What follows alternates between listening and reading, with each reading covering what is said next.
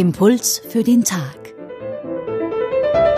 Diese Woche mit Christine Hubka, Gefängnisseelsorgerin, Autorin und evangelische Pfarrerin im Ruhestand.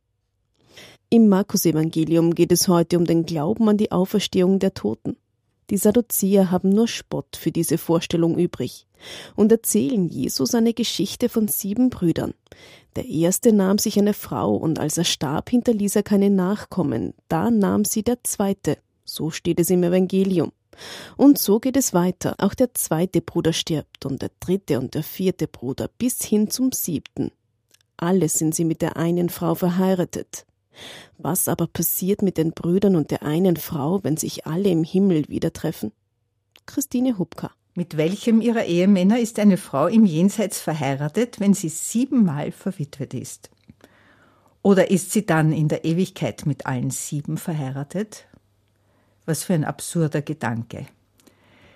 Wir werden bei dieser Geschichte Zeugen eines typischen Streitgesprächs zwischen unterschiedlichen Richtungen des Judentums zur Zeit Jesu.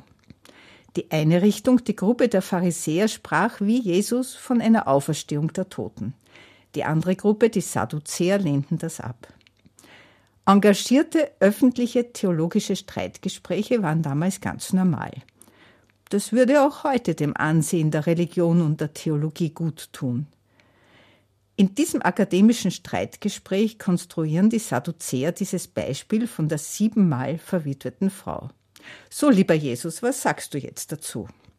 Jesus antwortet, Gott ist doch nicht ein Gott von Toten, sondern von Lebenden.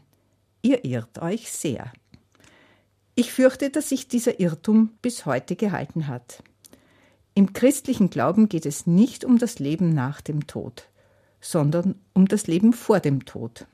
Hier kann der Glaube Entscheidendes bewirken. Denn was nach dem Tod sein wird, liegt allein in Gottes Hand. Da hätten wir also schon ein Thema für öffentliche Diskussionen.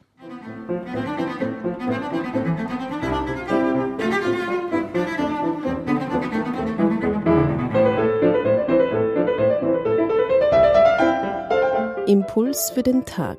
Diese Woche mit Christine Hubka, evangelische Pfarrerin im Ruhestand, Gefängnisseelsorgerin und Autorin.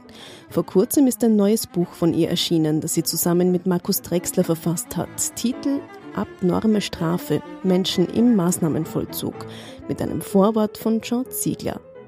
Und noch ein Hinweis, die Bibelstelle zum Nachlesen finden Sie im Markus Evangelium Kapitel 12, die Verse 18 bis 27. Einen Link dazu finden Sie auf unserer Homepage radioklassik.at.